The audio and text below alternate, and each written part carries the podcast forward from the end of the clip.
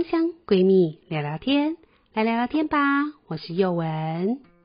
你想了解更多的芳香知识，还有芳疗师的日常生活吗？快把我们的粉丝专业还有 IG 追踪起来。喜欢我们节目的人，也请记得要帮我们按赞分享，然后给我们五颗星的评价哦。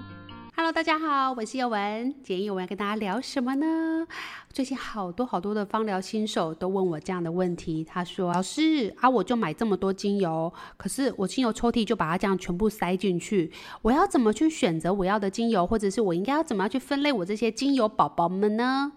今天宥雯就要介绍五个精油的分类方法给大家，这也是新手必须要知道的五件很重要的资讯哦。那我们进去看下去吧。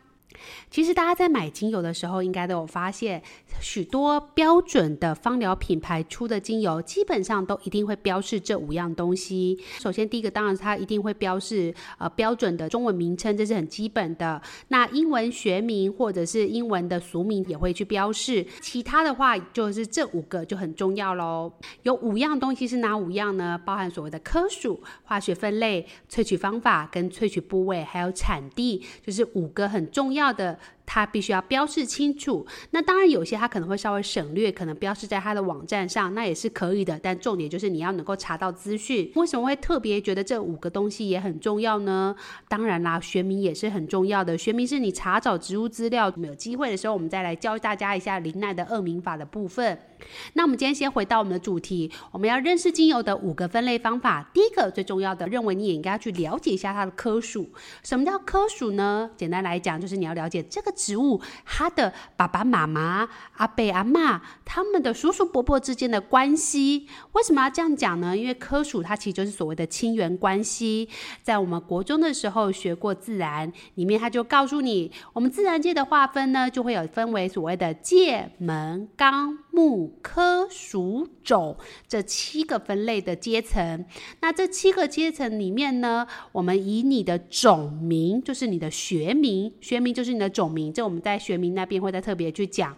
那么它的种名就是它的学名的部分，科跟属这两个阶层，呃，可以说是，哎，我们两个虽然是不同种的，但是我们其实是有亲缘关系的。那我们透过了解它的亲缘关系，还有它的科属的部分呢，就可以了解这支精油。可能会有的一些功能，或者是可能会有的一些特色。举例来说呢，常见的精油的科属有哪一些呢？像是所谓的松科、柏科、樟科、桃金娘科、橄榄科、菊科、唇形科，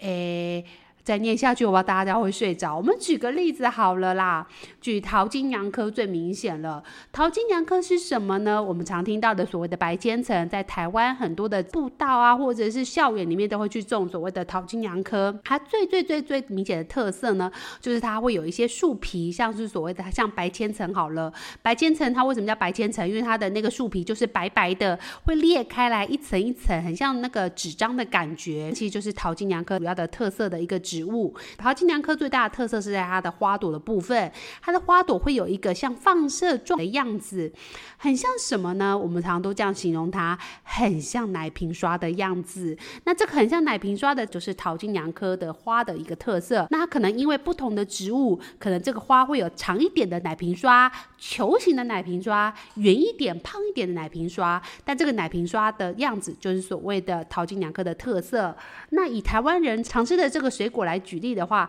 就是所谓的莲雾。我不知道你们在吃莲雾的时候有没有发现，莲雾的屁股翻过来的地方，常常会有一撮黑黑的毛。那个其实就是桃金娘科的花蕊干掉的那个样子，就是桃金娘科的花的特色，就在那个莲雾的屁股，有时候会看到，我们会补上图片给大家看。那我们现在开始，我们的 YT 呢也会做一个新的改变。就是我们呢，之前的 YT 都是直接由 Podcast 转成 YouTube 的一个声音档，但是之后呢，我们会慢慢的进步，也会进化，可能会有影音档，可能也会有一些图片说明的部分，大家可以期待一下哦。所以，如果你现在正在收听，听 Podcast 的朋友，你当然也可以继续收听我们的 Podcast 的节目，我们还是会持续的更新。但是如果你有兴趣想要了解更多植物相关的图片的部分，你可以到我们的 YouTube 的频道去看一下。我们的名字一样是芳香闺蜜聊聊天，也请大家一定要给我们就是按赞、分享、订阅加开启小铃铛哦。那么回到我们的主题，桃金娘科，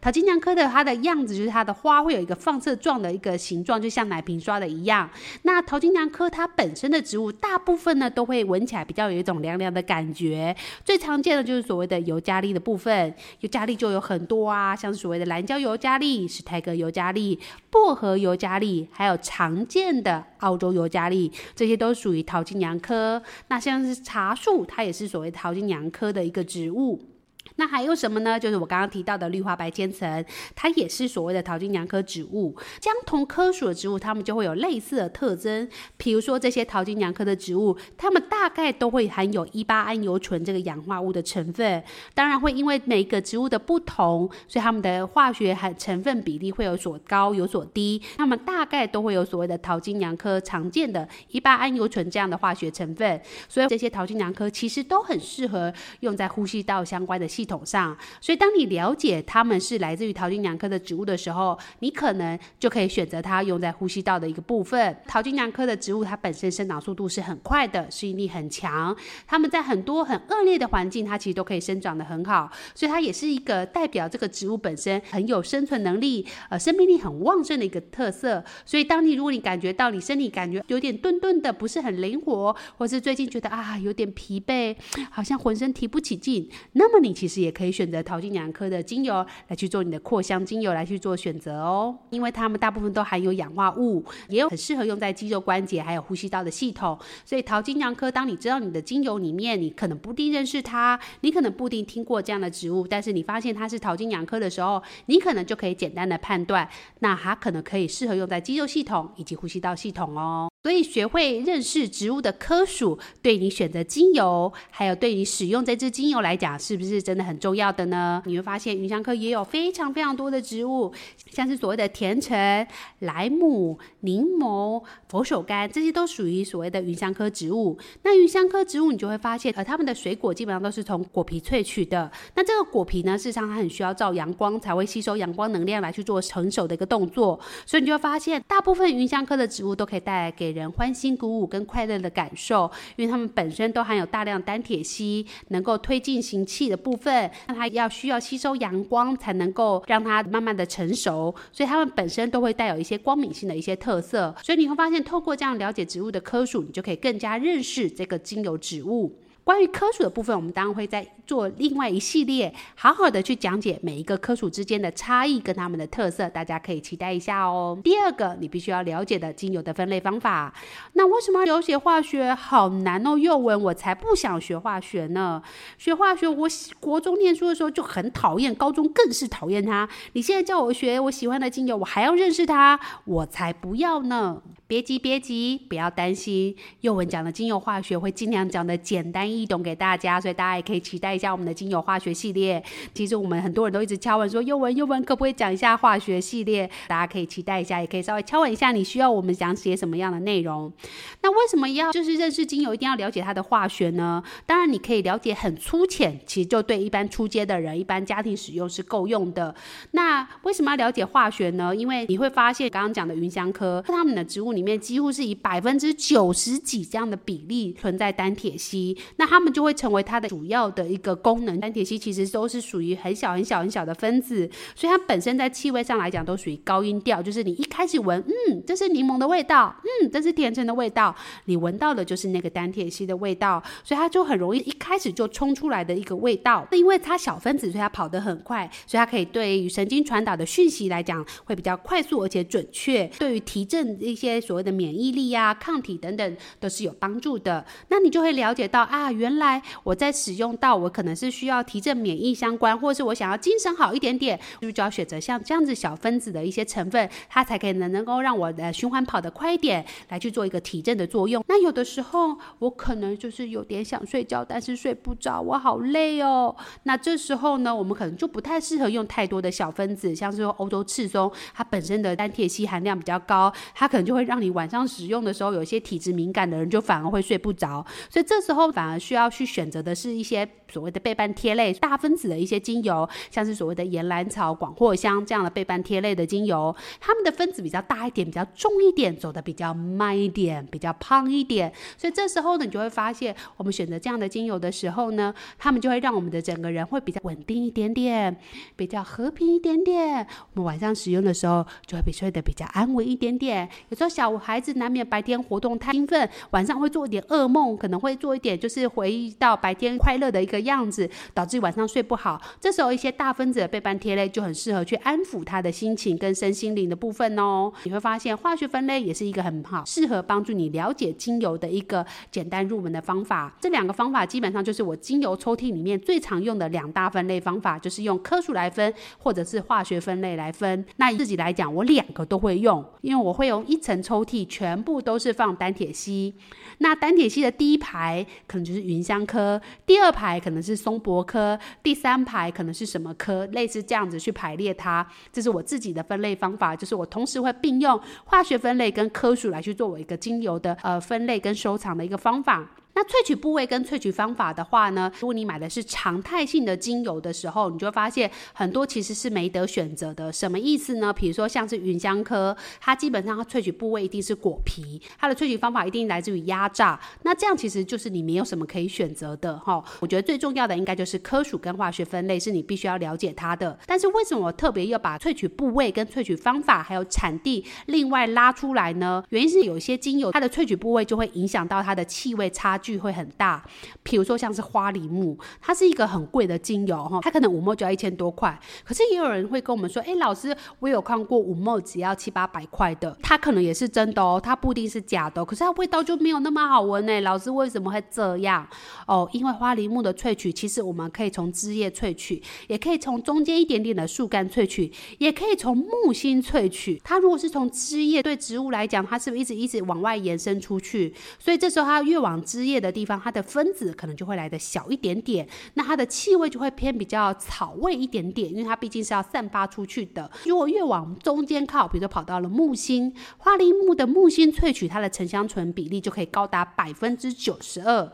如果是枝叶萃取，可能就是大概在七十二到八十二之间，就已经是一个相对来讲比较高的比例。但是你看看嘛，沉香醇七十二的比例跟九十二的比例，味道怎么可能会一样呢？那个香甜感觉是不一样的。我们先不论精油品质的好坏，光是这样子萃取部位的不同，同样都是从树枝跟树干这样子类似的部位萃取，就可能会有气味上很大的差异不同。更何况是像一些所谓的西兰肉桂啊、中国肉桂，它们的化学成分就会差异更大。所以你的萃取部位跟萃取方法，当然会很大的影响到你的精油的化学成分，还有它的气味跟它的功能。那产地的话，像我刚刚讲的西兰肉桂跟中国肉桂一样。都是肉桂，但是产地不同，它们可能就会有很多的成分差异。像我们前阵子在粉丝团介绍的乳香，乳香就有超级无敌多种，那可以被萃精油的随便数，至少也有六种是常见的乳香精油。那这六种就会因为产地的不同、萃取部位的不同，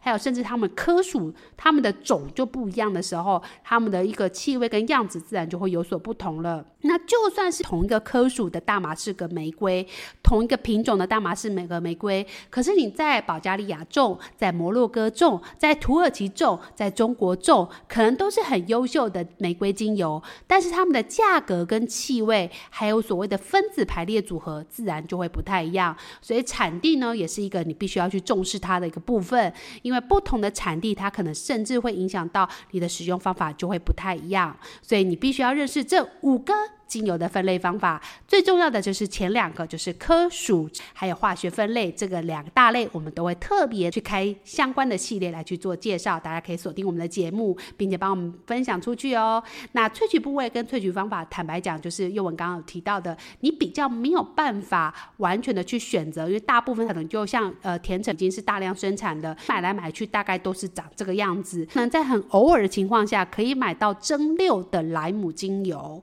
但大部部分可以看到甜橙几乎都是压榨的，你应该买不到蒸馏的甜橙，除非它特别再去做，不然的话基本上你甜橙也买不到其他的方法。不同的植物需要被重视的一个地方不太一样。那像产地的话也是很重要的，但是通常在探讨产地的时候，我们比较不会去用产地去划分，像真正薰衣草啊、玫瑰啊、快乐鼠尾草这些可能都会是保加利亚那个产地，那有些人就特别只收这个产地也是有的。那产地通常都是我们在相同品种情况下，我我们想要去比较它们之间的差异的时候，就会特别来去比较产地的部分，像是玫瑰，我们就会这样子去比较。所以这是认识精油的必学五个分类方法。希望大家喜欢今天的节目。那有任何的相关建议，都欢迎留言跟我们分享。你想知道什么相关的精油知识，也欢迎你留言给我们。那我们下次再见喽，拜拜。